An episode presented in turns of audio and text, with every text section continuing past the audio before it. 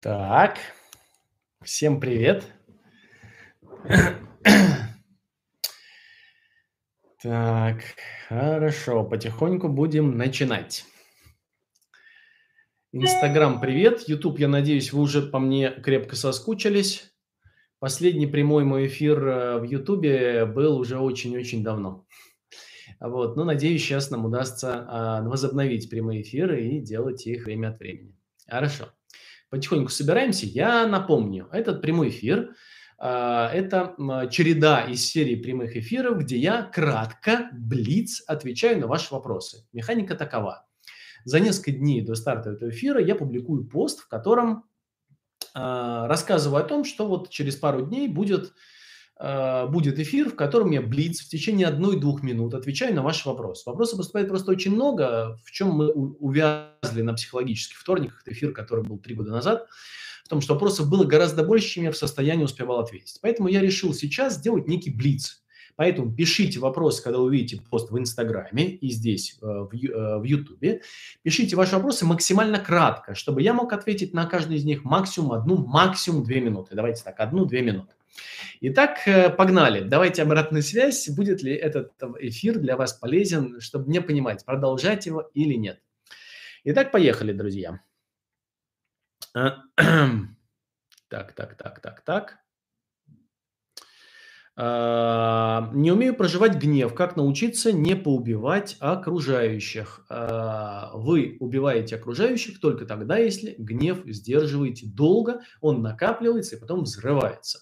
Если вы научитесь а, гнев делать предметом вашего осознавания в моменте, и не будете его удерживать, то, скорее всего, вы начнете гнев замечать еще на уровне раздражения. Ну, пусть даже это будет гнев. И тогда вы научитесь гнев слышать, что он нам говорит. Гнев, как правило, говорит нам о том, что какие-то наши важные потребности не удовлетворяются. Тогда вопрос, какие потребности не удовлетворяются. А второе, а, он говорит нам о том, что наши границы кто-то нарушил. И тогда где, кто и каким образом нарушил эти границы. Если вы остановитесь, заметьте гнев, вам не будет необходимости более гневаться после э, тренировки в несколько недель, поверьте, вы осознавать будете свои потребности, желания, нарушенные границы быстрее, вносить в контакт, тем самым необходимость в сильных реакциях отпадет вовсе. Двигаемся дальше. Э, делаю ряд практик э, в купе с вашими советами. На данный момент у меня получается осознанно проваливаться в переживания, от этого в прямом смысле спирать дыхание и дух от радости. Как только начинаю думать, переживание убавляется, как будто кто-то ручку крутит. Действительно это так, потому что э, переживание не, э, не предполагает волевого усилия. Как только вы пытаетесь присутствовать в моменте э, с волевым усилием, оно тут же коллапсирует, схлопывается и переживание умирает. А, вопрос такой, как с этим работать дальше? Умом понимаешь, что неплохо пребывать с этим состоянием, созерцать события и возможности э, учиться крутить ручку переживаний. Хотелось бы сверить с вашим пониманием. Если вы хотите дать возможность вашим чувствам, потребностям, желаниям не травить вас, не зависеть от этих потребностей. Нужно научиться присутствовать в них и переживать. Что такое переживание? Это когда в тех или иных реакциях вашей жизни вы остаетесь живым, не пытаясь с этим никак справляться. И наблюдаете, что с вами происходит. Поэтому отключайте волевое усилие и включайте обратный другой тумблер, а именно любопытство к тому, что происходит. Наслаждайтесь тем, что происходит. Даже если вы сейчас сталкиваетесь с не очень приятными чувствами, наблюдайте, относитесь к ним и давайте возможность себе интересоваться. Ух ты, как интересно, а что еще у меня есть? у меня есть такое чувство, супер, какие у меня сейчас э, в этом месте возникают потребности. Ух, такие потребности, а какие у меня фантазии возникают. Любопытствуйте вашей жизнью, все начнет меняться. А, так, а...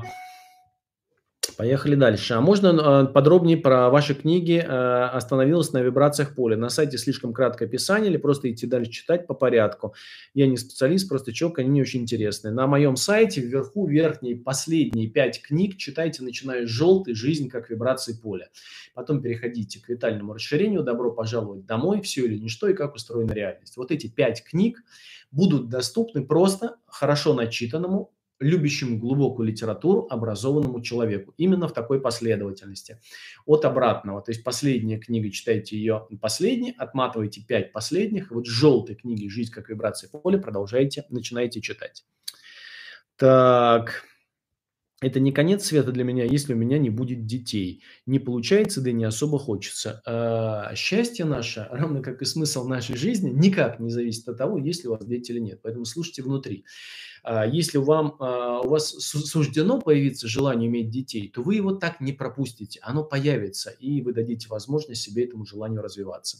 А если нет, то а, это не обязательный, не единственный способ стать счастливым и быть, не знаю, там, полезной для себя, кайфовать от жизни и сделать мир немного лучше.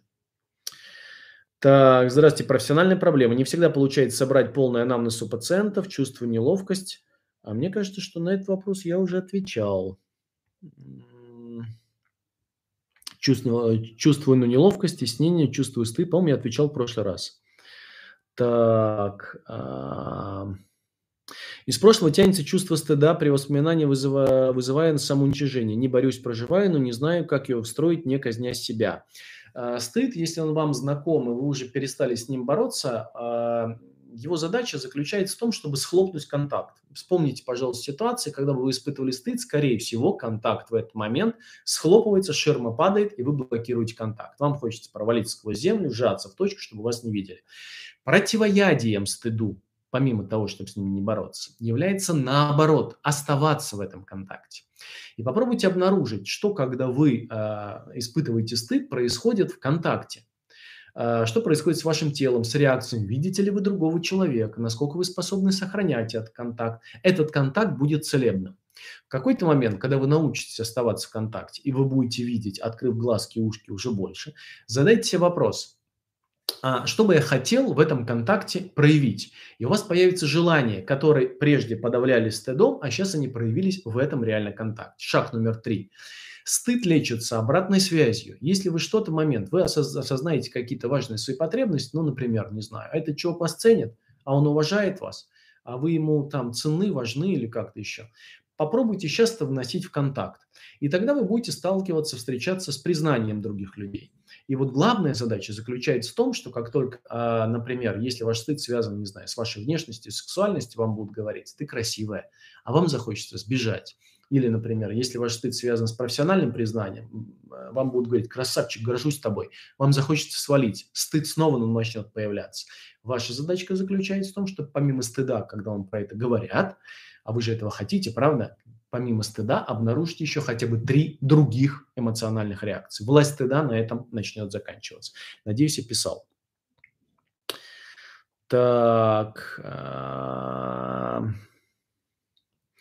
А, как справляться с чувством «все задолбало», я, а, что если жить как раньше не хочу, но еще пока не могу, как поддерживать себя в таких чувствах. Но ну, лучший способ, конечно, а, пойти все-таки на психотерапию, потому что ваша растерянность жизни говорит о том, что большую часть своих реакций вы просто не осознаете. Что лучше, проживать и все чувствовать и обжигаться от этого, или быть постоянно в эмоциональном холоде, сдерживая себя? А, вам, вам решать, вам выбирать. А, я бы ставил на первое. Конечно же, сталкиваться и переживать разные чувства, даже если они болезненные, даже если они печальные, потому что на самом деле тогда и кайфовать, и радоваться, испытывать сексуальное влечение, и все прелести нашей жизни вы будете также больше. А, здравствуйте, Игорь. Когда меня похвалят а, или если я сделаю что-то круто, я обязательно сразу же в чем-то облажаюсь. Почему так происходит? Ну вот это оборотная сторона того, что я рассказывал буквально одну минуту назад.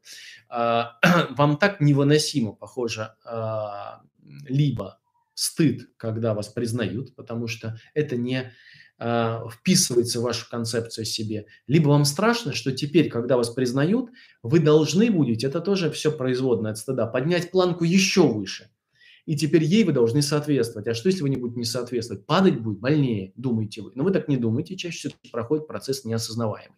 Поэтому дайте возможность ему проникнуть в ваше сознание, вот, и теперь оно становится управляемым. Например, если вы думаете, ну что теперь вы облажаться точно не можете, то тогда вы можете снять пафос и поговорить ну, с другим человеком, который вас хвалит. Слушай, ну вот часто меня хвалишь, у меня такое ощущение, что я должен быть еще сильнее, еще больше, и увидите, что в 95-99% случаев люди этого от вас не ожидают.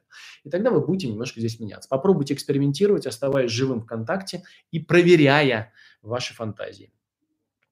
Очень болезненно переживаю любую критику в свой адрес. Как перестать себя мучить? Э, наверное, большинство людей переживают болезненную критику в свой адрес. Она болезненна ровно до тех пор, пока вы э, уязвимы в образе, э, в образе себя со временем, то есть работать надо не с критикой самой по себе, а с э, вашей устойчивостью представления о себе, с тем, как вы стимулируете обратную связь от других людей, когда они вас там, не знаю, хвалят или говорят вам о чем-то, а, как вы сами относитесь к тому, что в вашей жизни получилось. И тогда потихоньку вы будете становиться все более устойчивой, все более плотной, в психологическом смысле этого слова, и критика вас не будет так разрушать и не будет столь опасной для вас.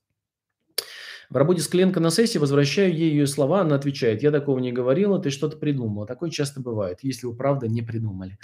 А я почувствовал себя растерянной, словно парализованной после ее слов. Как выстроить дальнейший диалог в такой ситуации? Марина, снимите пафос того э, с правды. Нету правды психотерапии. Действительно могло оказаться, что она так не говорила, вы ее проинтерпретировали. А, для этого а, обрабатывать это вы можете исключительно в режиме очной супервизии, когда кто-то наблюдает вашу работу. Пункт второй. Здесь не важно, кто, кто из вас прав. Но когда, например, я что-то возвращаю клиенту, я такого не говорил, я говорю, ну ладно, значит, мне послышалось, но забудь об этом.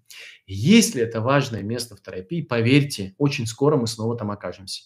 На третьем, пятом витке это станет очевидно даже моему клиенту. Я никогда не борюсь с клиентами, это важно.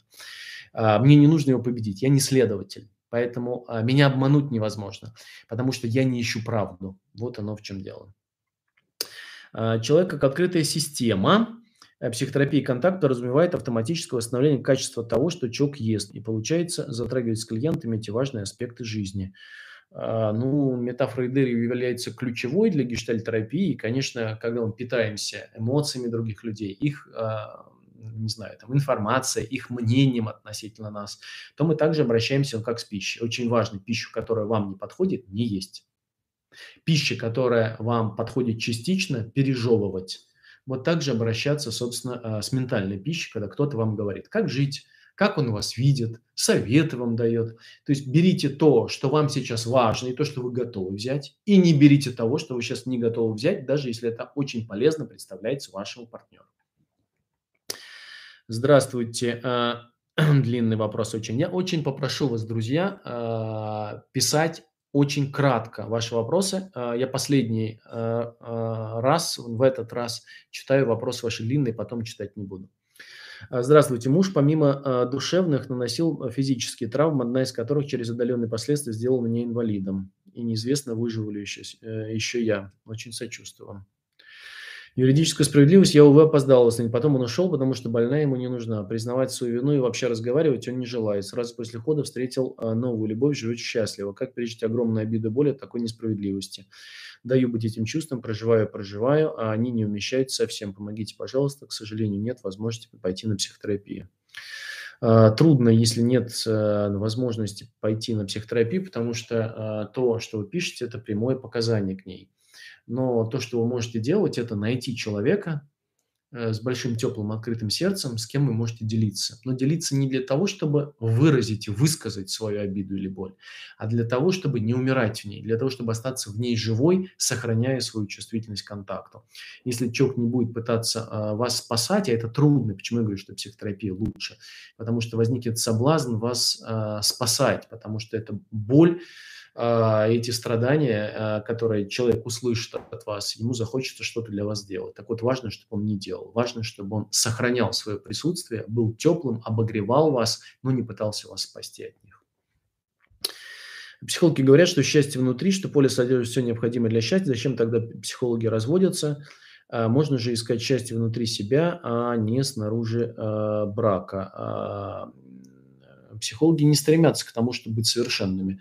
Более того, совершенный человек совершенно бесполезный как психолог. Мне кажется, он совершенно бесполезный просто. А, мы все несовершенны. Психологи тоже несовершенны.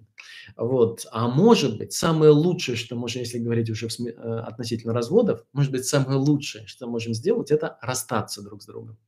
Вот, и поэтому, а, если психологи сами в какой-то момент это обнаружили, здорово, если они могут помочь это сделать э, другим людям. То, что счастье внутри, а не вовне, совсем не противоречит тезису разводов, потому что на самом деле довольно часто, в большинстве случаев, мы влюбляемся не в человека, в образ. И э, влюбляемся, будучи инфантильным часто, не очень зрелым. Потом идет время, жизнь меняется.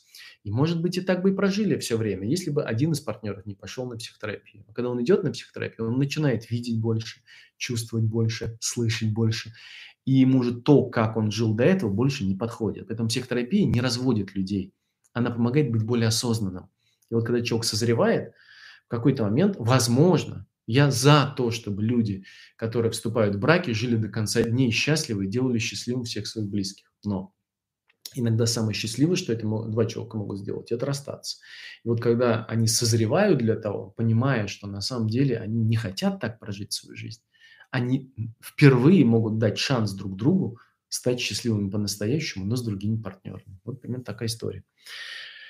Так что я хочу подчеркнуть обратную сторону. Э, надеюсь, э, защитники э, целостности ячейки общества не будут меня за это презирать, а посмотрят глубже в суть отношений и посмотрят, что именно от этого мир порой становится лучше. Не от самого развода, а от созревания людей. И если развод будет как побочным эффектом, так тому и быть детей калечить перестанут, по крайней мере. Здравствуйте, Игорь. Привыкла заглушать чувства, засовывать поглубже, в итоге интенсивность ощущений очень снижена. Реагирую на уровне разума. Естественно, значит, вы себя победили, победили жизнь в себе. Но я сочувствую вам. А когда все-таки разрешаю себе чувства прожить, такое ощущение, что они накрывают меня волной. Не могу сказать, что это только плохие или хорошие чувства, разные, безусловно. Они теперь ну, не будут. Если вы давите плохие чувства, условно говоря, которые мне нравятся, с хорошими будет все то же самое закончить тем, что и радоваться не сможете, и сексуальное возбуждение испытывать. И в такие моменты я чувствую себя здесь сейчас. Но мне страшно от того, что они очень интенсивны на 80. Вопрос, нормально ли это, или это какой-то какой психики. Совершенно нормально. То, что вы описываете, нормально и встречается у многих людей. Но э, неестественно для кайфовой жизни человека, для зрелости. Если вы хотите двигаться в сторону зрелости, то вам нужно осваивать это пространство, в которых вы не контролируете свои чувства, а скорее их наблюдаете, а, переживаете, живете в них, даже если они 8 из 10. Но если они, правда, 8 из 10, то я бы на вашем месте рекомендовал это делать в контакте с кем-то. Кем-то, кому вы доверяете, кто способен на близкие отношения, способен присутствовать, несмотря на сложные чувства. Опять же, тех же комментариях, которые говорил, не пытающийся вас от этого спасать. Чувства, переживаемые с кем-то, а, перестают быть а, такими токсичными, такими интенсивными. Вы сами это увидите, а, в отличие от ситуации одиночества.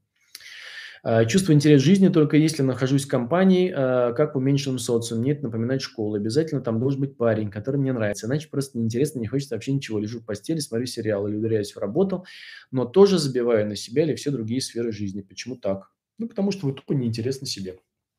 А, не потому, что вы неинтересны, чтобы сейчас на себя ярлык такой не, не наклеили, а потому, что у вас нет опыта интересоваться собой, нет опыта интересоваться своей жизнью. Почему психотерапия такая классная штука? Потому что в процессе психотерапии люди часто впервые обнаруживают, что их жизнь охренительно интересна, что кому-то она может быть интересна, а вам нет. Поэтому если вы сегодня начнете интересоваться, внимание, мелочами в своей жизни, то через какое-то время, месяц, два, три, вы заметите, что то, что сейчас вы пишете, совсем уже не актуально. Вам не, нуж, э, не нужны кто-то этих реакций, обязательно людей, которые вам нравятся, для того, чтобы э, быть интересной себе и другим. Чувство вины может возникать, если другой не обижается. Конечно, оно может возникать на ровном месте. Если вы э, выросли в семье с созависимыми отношениями, вообще люди на вас не обижаются, а вы все время чувствуете вину. Э, да, это хороший предмет э, для психотерапии. Вот тут самостоятельно я бы даже не пытался с этим разобраться. Как перестать бояться за детей? Я могу вам дать несколько э, подсказок, но давайте одну. Главное из них заключается в том, что, по всей видимости, в контакте с детьми вы что-то сдерживаете. Ну, помимо того, что вообще вы игнорируете, похоже, э, свою тревогу, пытаетесь с ней как-то справиться, уверены в других э, аспектах своей жизни, то, скорее всего, вы обнаружите, что с детьми вы также сдерживаете какие-то свои эмоциональные реакции. Довольно часто, например, к примеру, это не значит, что в вашей ситуации это так сдержанное раздражение по отношению к детям инверсируется и проецируется в страхе за их жизнь. Ну, например, если вы а, являетесь источником этой агрессии к детям и так себе по рукам бьете, как же дети цветы жизни, не должны на них злиться, то вы тогда проецируете эту злость в виде опасности для ваших детей, теперь боитесь за детей, они по-прежнему цветы жизни. Э, я мог приводить много кейсов, с десяток кейсов терапевтических, до тех пор, пока вы не будете осознавать все реакции к детям, это будет сохраняться. Психотерапия. А, мне сложно доверить своим решениям и выбору. Я много раз а, я много себя ругаю за сделанный выбор. Помогите разобраться в этом а, вопросе. А, скорее всего, вопрос э, не о выборе. Вы пока не выбирали, скорее всего. Вы пытаетесь принимать решения. И вот за них вы можете себя корить. Если вам хоть раз получится возможность выбрать реально, все изменится. В скором времени, в ближайший месяц-два на моем канале выйдет большое видео про выбор. И а, в Ютубе на этом же канале есть, кроме всего прочего, уже видео про выбор, который записал несколько лет назад в более лайтовом виде. Посмотрите, это поможет. Выбор мы выбираем сердцем. Решение мы взвешиваем за и против. Поэтому то, что вы описываете, говорит об отсутствии а, опыта выбора. А, чего только стоит книга «Добро пожаловать домой». После ее прочтения поняла, почему я все время хочу убежать с города, а, которого родилась, и многие другие глубинные смыслы понятия жизни. Книга научит быть наблюдательным, за счет чего научит переживать здесь сейчас. Да, читайте книгу «Добро пожаловать домой». Это одна из самых прикольных книг, которые я написал.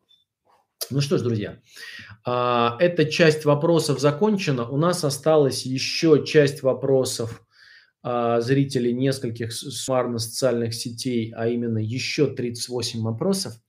А, сегодня мы успели ответить на какое-то количество. Встретимся, если вам запись сохранится и в Ютубе, и в Инстаграме.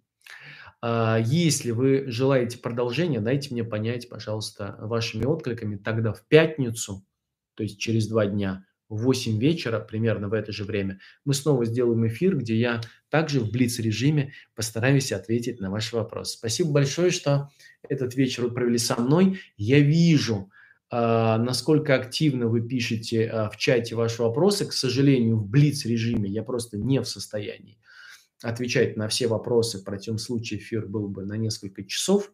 Поэтому я вынужден выбирать те вопросы, заданные кратким языком, на который можно ответить за одну-две минуты и написанные а, заранее в сообщениях. А, следующий такой пост, в котором вы сможете задавать мне вопросы, я, наверное, публикую а, ближе к выходным. Вот после следующего эфира опубликую и дальше. Но сейчас вы можете зайти еще в Инстаграм под последний пост, если в Инстаграме, и в YouTube – под соответствующий пост, где я стою с таким пальцем, и задать ваши вопросы, и я на них в следующий или через раз обязательно отвечу в таком же блиц-режиме. Спасибо, увидимся, пока-пока. Завершить трансляцию.